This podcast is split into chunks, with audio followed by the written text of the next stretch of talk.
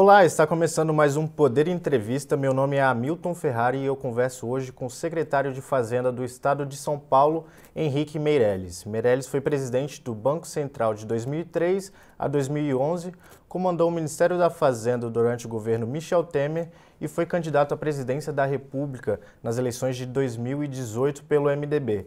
Muito obrigado pela sua participação, secretário. Ah, muito obrigado a vocês pelo convite. É uma satisfação estar aqui, poder conversar com todos e realmente falarmos um pouco aí sobre o que ah, fazemos em São Paulo, sobre a economia nacional, sobre a situação ah, da vacinação, que é tão importante, tão relacionada hoje, inclusive com a atividade econômica, além e, obviamente, ser fundamental para a preservação de vidas. Mas é um prazer estar aqui. Que ótimo, ministro. É, começo perguntando sobre a atividade econômica que o senhor citou. Tivemos uma, uma forte queda do PIB agora em 2020 é, no Brasil, foi mais de 4%, e ainda estamos acompanhando os dados econômicos de 2021 para saber como é que vai ser o desempenho da economia esse ano. A sua avaliação é que devemos ter um crescimento forte? Como é que você está de expectativa? Olha, a expectativa hoje é um crescimento da economia brasileira ao redor aí de 3,3%, 3,4%, uh, talvez um pouco menos. Uh, é um crescimento, uh, digamos, dentro do quadro mundial hoje, é um crescimento aceitável, porém não é um crescimento bom o mundo deve crescer uma média de 6% esse ano, depois de uma queda evidentemente forte, uma queda de 3,5% no ano passado, o Brasil caiu 4,1%, ah, a média mundial foi 3,5%, o mundo hoje deve crescer em média 6,5%, enquanto espera-se que o Brasil cresça aí uh, entre 3,2%, 3,3% por aí. É importante, os, os melhores, as estimativas mais otimistas estão em 3,4. É, é importante dizer que isto é um desempenho que foi muito assegurado pela recuperação da economia no final do ano passado. É, é, uma, é um fenômeno onde a economia caiu bastante né, durante o correr do ano, é, depois é, subiu ah, durante é, o final do ano. É, cai e sobe. Agora, a média ficou mais baixo do que o final. Tá certo? E o que vale essa, essa taxa de crescimento do PIB, esse 4,1, é a média de 20 né, contra a média de 19. É, vamos supor que o país não cresça nada de ponta a ponta em 21. Fica a economia parada no mesmo nível de janeiro até o final do ano. É, já partiu de um nível superior, então essa será a média. Então, é, é o chamado carregamento estatístico. Isso já assegura um crescimento acima de 3%. Portanto, um crescimento acima de 3 é praticamente assegurado. Basta, aí a única razão pela qual poderia crescer menos disso é se a economia entrar em recessão, quer dizer, ir para baixo. Que numa saída de pandemia é difícil não é? piorar. Uh, então, uh, ela deve ficar por aí, que não, por isso é que eu digo que é um desenvolvimento aceitável, porque isso vai significar um crescimento muito pequeno durante o correr do ano e aí sim, uh, em 2022, seria aí uma, uma base adequada, onde se espera, segundo as estimativas aí da maioria dos economistas, um crescimento até abaixo de 2. Em resumo, a economia brasileira precisa enfrentar agora questões de reformas fundamentais importantes, principalmente a reforma da produtividade, para olharmos mais à frente e vermos um horizonte de um crescimento a taxas maiores. Agora, secretário, por que, que o Brasil está crescendo menos que os outros países? É, é, isso tem a ver com, a, com o ritmo de vacinação ou é uma questão mais de estrutural da economia, da economia brasileira? Olha, uh, vamos separar o mundo uh, em dois, em três grandes blocos, vamos dizer assim. Uh, o, que tá, o que puxa, evidentemente, esse crescimento da economia mundial para cima, evidentemente, é a economia chinesa, a economia indiana, uh, que devem crescer muito. Uh, são economias que têm um, países com grande número de pessoas, mais de um bilhão de habitantes cada um, é uma mão de obra barata, trabalhando muito, e, isso deva uma taxa de crescimento elevada. A China cresceu o ano passado 2,2%. A Índia não, ainda caiu muito. Então a Índia sobe bastante e, e, e a China também. Isso carrega a média da economia mundial para cima, além do, da Coreia do Sul, etc., outros países asiáticos. É, mas mesmo os Estados Unidos, por exemplo, está se esperando um crescimento elevado. Não, é? É, não só pela saída da pandemia, pelo ritmo muito forte de vacinação que está nos Estados Unidos, é uma prioridade do governo Joe Biden, uh, e, eles têm as vacinas, eles foram às compras uh, na frente de, de, todo mundo, compraram um número de vacinas maior do que, inclusive, a população americana, e eles estão vacinando, vacinando numa velocidade muito grande. Uh, você chega hoje numa farmácia uh, americana, em, em, algumas cidades, um habitante americano, etc., e, dependendo do estado. Basta chegar e dizer, eu quero vacinar, pois não, que dia que o senhor quer, vou marcar aqui o horário, o senhor quer que vacina? O senhor quer a Pfizer, quer a Moderna, uh, ou, etc., ou, ou, ou, ou a Janssen. A Janssen agora está sob questionamento. Mas dependente disso, fala, não, eu prefiro a vacina tal. Então, perfeitamente. Então, isso tudo leva a um crescimento muito forte. O Brasil está muito atrasado na vacinação. Uh, existe o, a vacinação forte no estado de São Paulo e a produção forte de vacinas uh, pelo Instituto Butantan. O Instituto Butantan produziu já cerca de 40 milhões de vacinas, a vacina Coronavac.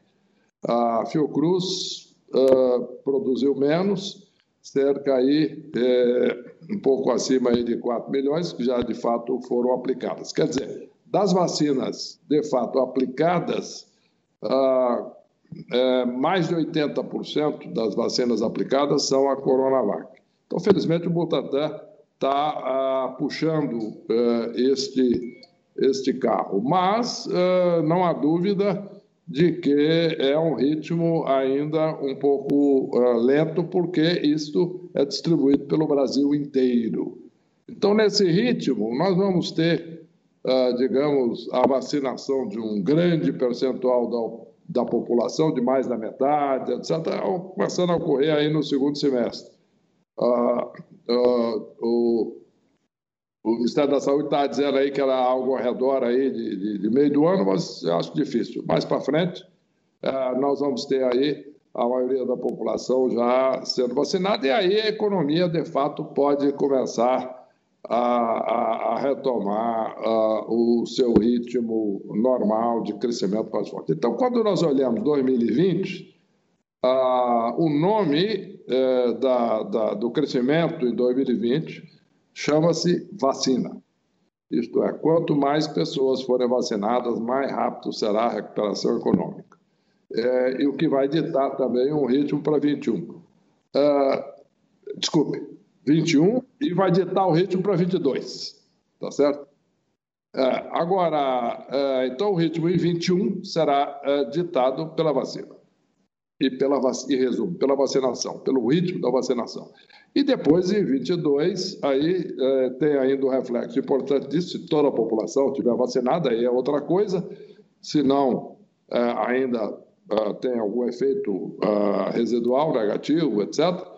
E a partir daí, aí sim nós enfrentamos as questões estruturais de produtividade da economia brasileira, que aí é, outra, é um outro desafio. Uhum. Agora, com esse ritmo de vacinação que temos agora, é, a gente deve ter um, um, um grau de normalização da, da, economia só no segundo semestre, o senhor disse. Isso está mais, é. mais perto do, do, do, último trimestre do ano ou acho que em meados já do, do próximo semestre a gente Olha, consegue ter uma normalização? Eu já no, no terceiro uh, trimestre, né, uh, nós já podemos ter uma normalização. Existem ah, algumas pessoas, alguns economistas, etc., e algumas autoridades que acreditam no, no, numa recuperação mais rápida. Alguém estava me dizendo, que eu estava conversando, que no final de abril, começo de maio, nós já devemos ter uh, um crescimento aí, uh, uh, já aparecendo, etc. tudo bem, espero que, que aconteça isso, mas é difícil isso com esse ritmo de vacinação, por quê? Porque corremos sempre o risco de ver o que aconteceu em outros países, uh, inclusive nos Estados Unidos, né? alguns estados que abriram um pouco antes da hora, e depois aí o número de contaminações, mesmo nos Estados Unidos, com a vacinação muito forte. Uh, o, o, número de contaminações subiu, eles tiveram que fechar de novo. Então, isso uh, é num risco no Brasil. Então, uh, é prudente dizer que nós temos agora que olhar a vacinação e aí depois sim olhar lá. Se recuperar logo aí a partir é, do, do mês de maio, junho, ótimo, é, excelente. Mas é, a minha previsão conservadora é um pouco mais para frente. A taxa de desemprego que a gente tem no Brasil hoje é, um pouco acima de 14%, é, ainda está muito acima é, do patamar pré-pandemia. É, na sua avaliação, quando é que esse, esse, essa taxa de desemprego deve voltar a cair? Se é só em 2022 ou 2023? É, e e para que, o que, que o Brasil precisa fazer para que isso se concretize? Aí, infelizmente, nós vamos ter que entrar um pouco de um detalhamento técnico para entender isso. Mesmo com a criação de empregos mais uh, substancial, nós teremos aí um desemprego ainda uh, se mantendo em taxas elevadas. Aí eu vou separar dois conceitos. Primeiro é o número simples direto o número da população empregada no país. Ponto. O Brasil tinha, antes da pandemia, aí um pouco acima de 90 milhões de pessoas empregadas, 92, por aí. Tá? Esse número caiu, chegou a estar perto aí de 81 e pouco, é, subiu um pouco, 84, etc. Então, este é um número, é, evidentemente, que temos que olhar com, com atenção. Esse número deve crescer ah, substancialmente e eu acredito que até, espero que até o final do ano ou, o primeiro semestre do ano que vem nós possamos ter este número já em patamares cada vez mais elevados, chegando perto aí do, do número ah, do ano passado antes de iniciar a pandemia. Só que tem um outro problema. É, existe aí uh, uh, o chamado índice de desalento. O que quer dizer isso? É o seguinte: é o número de pessoas que eh, estão desempregadas, mas não procuram emprego. Se a pessoa não procura emprego, não aparece nenhuma estatística de desempregado. Isso é interessante, mas é assim que funciona. Quer dizer, o que, que é uh, o, o, índice de desemprego? é, embaixo, né? ah, no denominador o, o, número total de pessoas aptas a trabalhar no país, é a chamada população economicamente ativa. E em cima são o número de pessoas procurando emprego. Então, o que nós temos é o seguinte: 14% da força de trabalho está procurando emprego. Então, o índice de desemprego é 14%. Está perfeitamente. Vamos supor que o número de empregados cresça, mas o número maior de pessoas comece a procurar emprego. Então, o que, que acontece? Sobe um pouco o número de empregados, é, mas sobe também é, o número de pessoas procurando emprego. Então, esse é o problema, né? É, o, o, que dá, dá a questão uh, do, do índice de desemprego. Uh, se nós por exemplo, é, considerássemos a situação pré-pandemia, o número de pessoas que estavam trabalhando e procurando emprego naquela época, se todos esses brasileiros aptos a trabalhar tivessem procurando emprego hoje, o índice de desemprego seria mais de 20%. Então, só para a gente ter isso claro. Por isso é que esse índice de 14 tende a não cair é, muito rápido. Aí só, de fato, lá durante o, o correr do ano de 22, mais para frente. Agora, além do desemprego, tem outro problema que está afetando o bolso das famílias, que é a questão da inflação, que nos últimos 12 meses até março chegou a superar 6%. É, o Banco Central tem a previsão de chegar até 7,8% é, até meio do ano.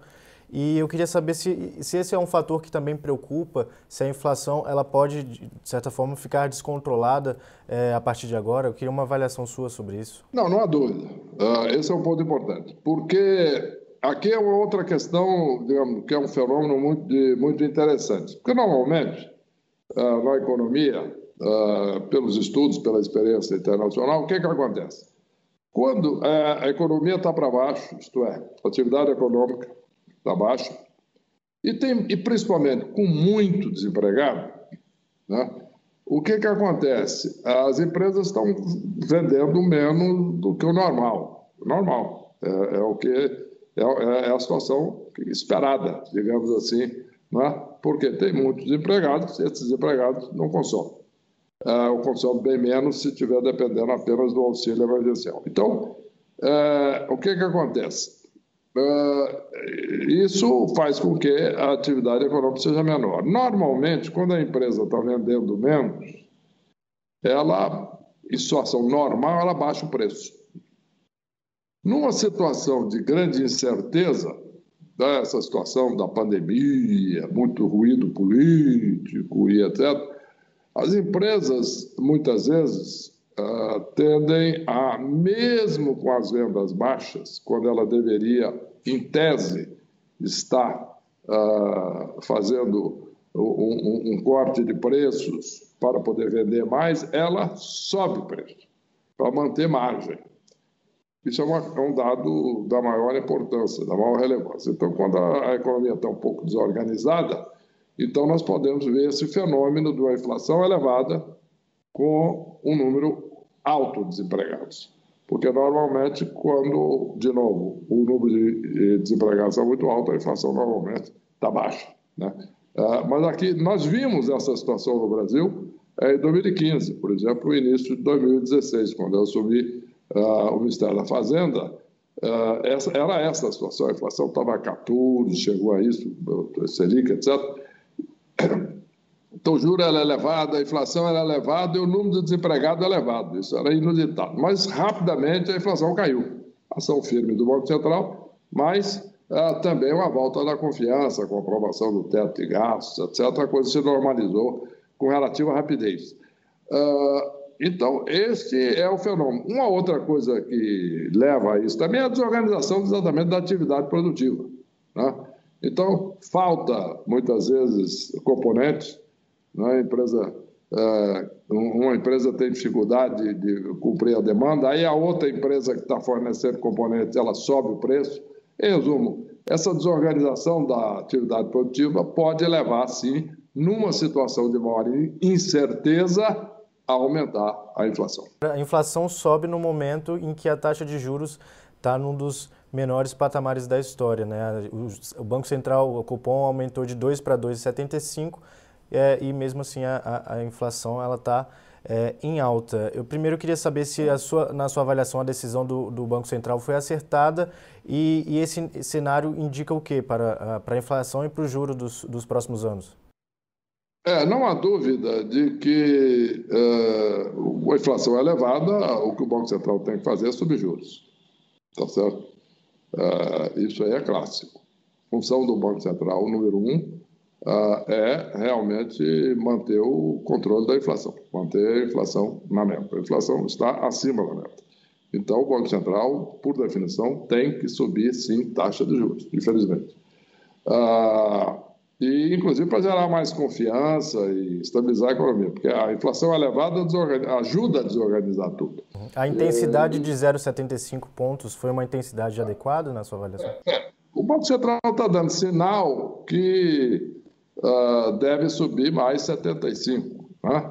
Uh, tudo bem, é, eu acho que não sabemos o que o Banco Central vai fazer, essas são as sinalizações. O Banco Central, normalmente, uh, historicamente, é muito sério nas suas sinalizações, muito cuidadoso nisso.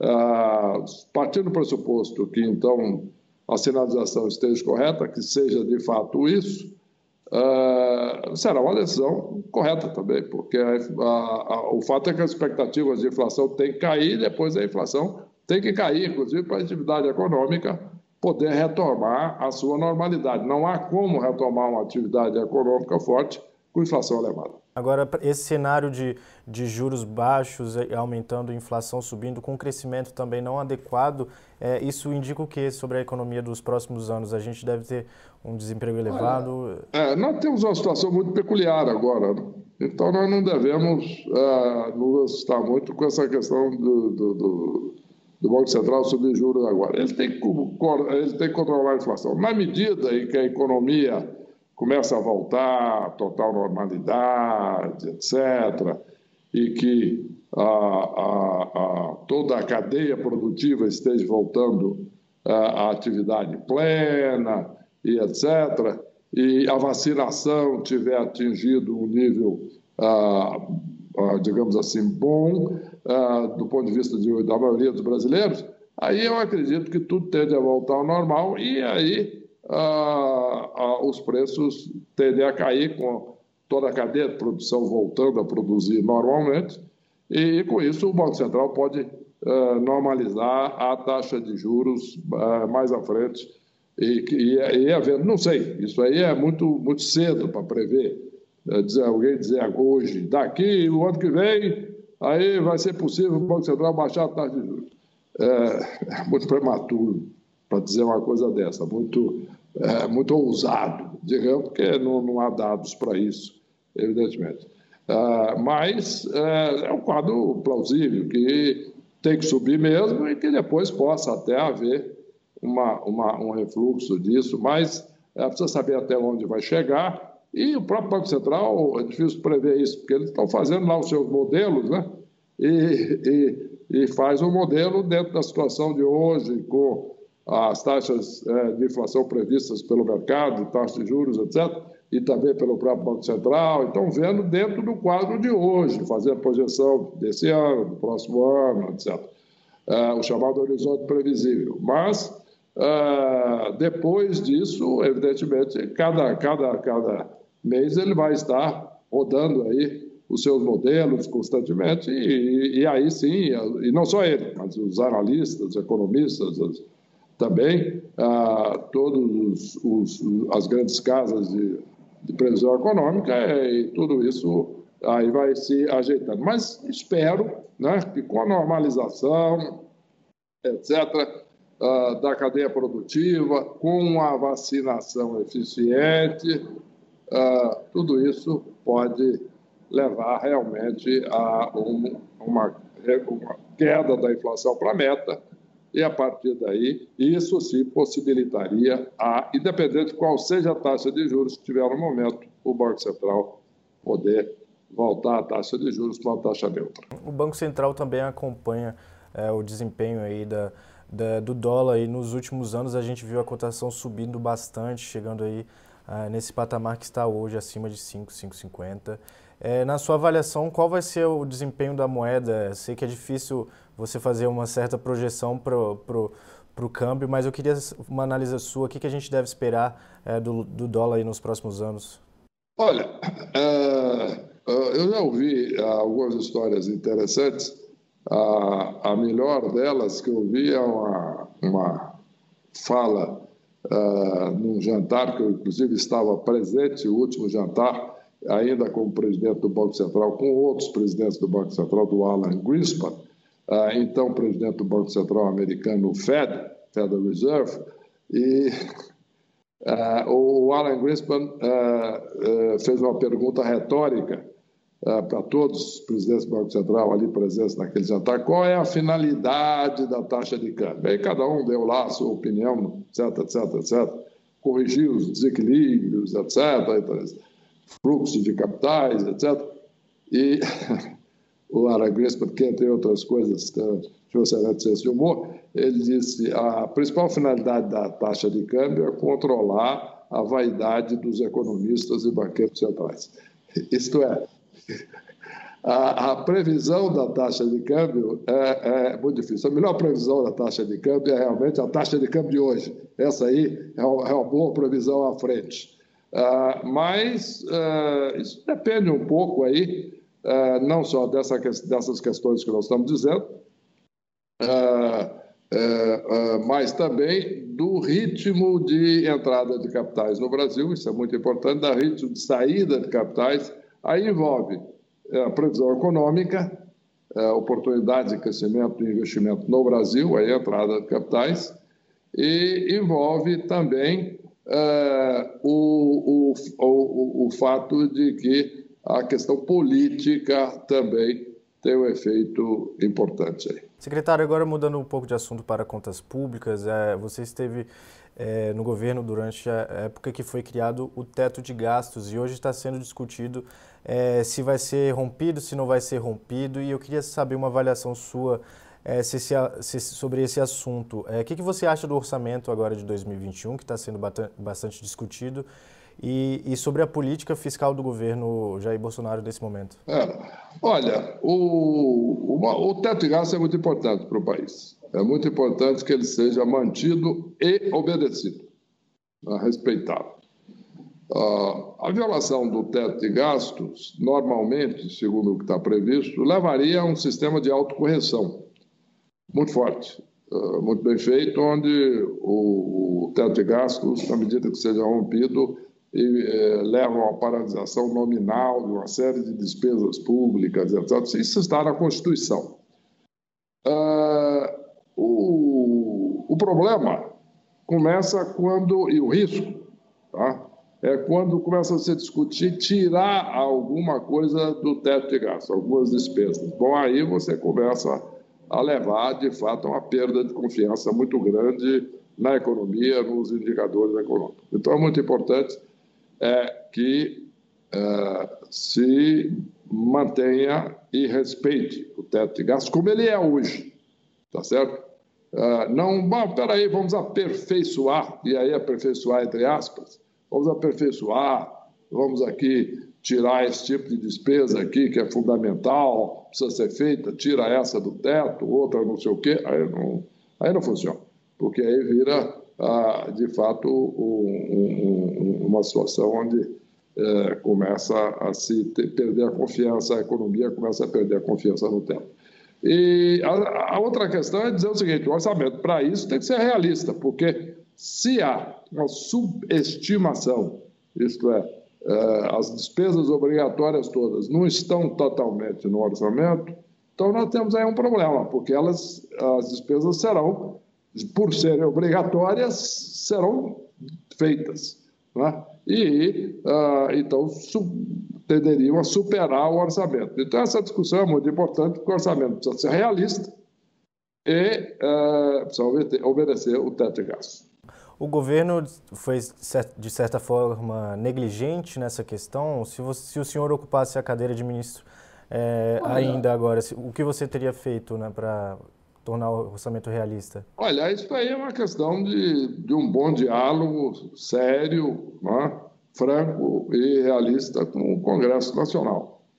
Ah, então, um, um, para isso é, é preciso ter um clima de um diálogo franco, de mostrar a realidade, certo? E um clima ah, de, de, também de serenidade e de respeito mútuo.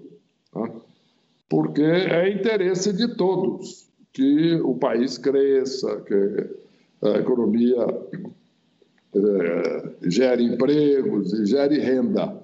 Se fica um clima de que cada um quer agarrar o seu pedaço, ah, aí nós temos um, um, um, risco aí de uma, uma piora da situação econômica à frente. Portanto, eu acho que aí existe a necessidade de uma liderança firme, uh, uma liderança serena, mas com respeitabilidade e que tenha diálogo com o Congresso uh, e, e, e que nós possamos, então, ter um resultado positivo. Uh, evidentemente é um clima muito difícil por razões diversas, não só a pandemia, mas também por razões políticas e etc. E, e temperamentos, mas eu, eu, o importante é que nós mantenhamos essa linha para que tudo chegue no devido lugar. Temos, no fundo, nós estamos aguardando agora a sanção do presidente da República é, e saber o que, que ele vai vetar, o que, que ele não vai vetar. Só depois disso, aí sim, nós teremos uma visão clara do que de fato será o orçamento. Antes disso, é prematuro, nós podemos estar especulando.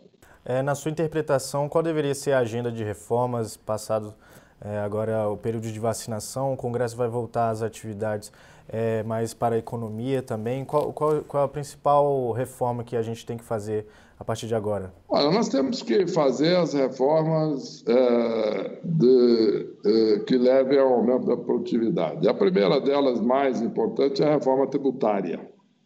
Né? Ah, isso é muito importante, para simplificar toda essa tributação no Brasil. Porque isso hoje complica a vida dos governos, não? dos governos municipais, estaduais, federal e, é, e a vida das empresas e das pessoas. Então, temos que fazer uma reforma tributária bem feita, abrangente, ampla. Não é? E um substitutivo apresentado por todos os estados uh, unanimemente, a primeira vez em 27 anos, desculpe, em 30 anos, em que os 27 estados chegaram aí a, a um acordo sobre isso, apresentaram substitutivo à PEC 45 e à PEC 110, são duas PECs, uma no Senado, outra na Câmara, é um substitutivo muito bom pelo, eh, com certeza no que diz respeito ao ICMS e ao ISS. E, além do mais, existe também os impostos federais, que eu acredito que é natural aí o governo federal ah, ter ah, aí a, a, sua autoridade de fixação aí com a devida aprovação do Congresso ah, dos seus ah, impostos federais, mas tudo isso dentro de uma visão conjunta e abrangente. Então, feita a reforma tributária, que é muito, que é muito importante para, a, primeiro, organizar o ambiente e, e, e dar um, um, horizonte claro para as empresas sobre impostos e sobre complexidade tributária, que é um problema grave no Brasil. Complexidade, não só o volume de imposto, mas a complexidade. Não só o problema de um setor pagar mais do que outro, etc., mas é complexo. Isso é muito importante. Ah, uma reforma administrativa bem feita ah, também é muito importante, é fundamental. A reforma administrativa que fizemos em São Paulo, ela está ah, permitindo, permitiu um ganho enorme do ponto de vista de arrecadação, de, de controle de despesas, e está permitindo investimentos agora, já no ano de 21, importantes. Então, a reforma administrativa federal é, é muito importante, de maneira que corte um pouco as despesas permanentes e aí sim possamos fazer com tranquilidade orçamentos realistas e etc., e ao mesmo tempo é, com recursos previstos para investimento é, e para alocação também dos parlamentares.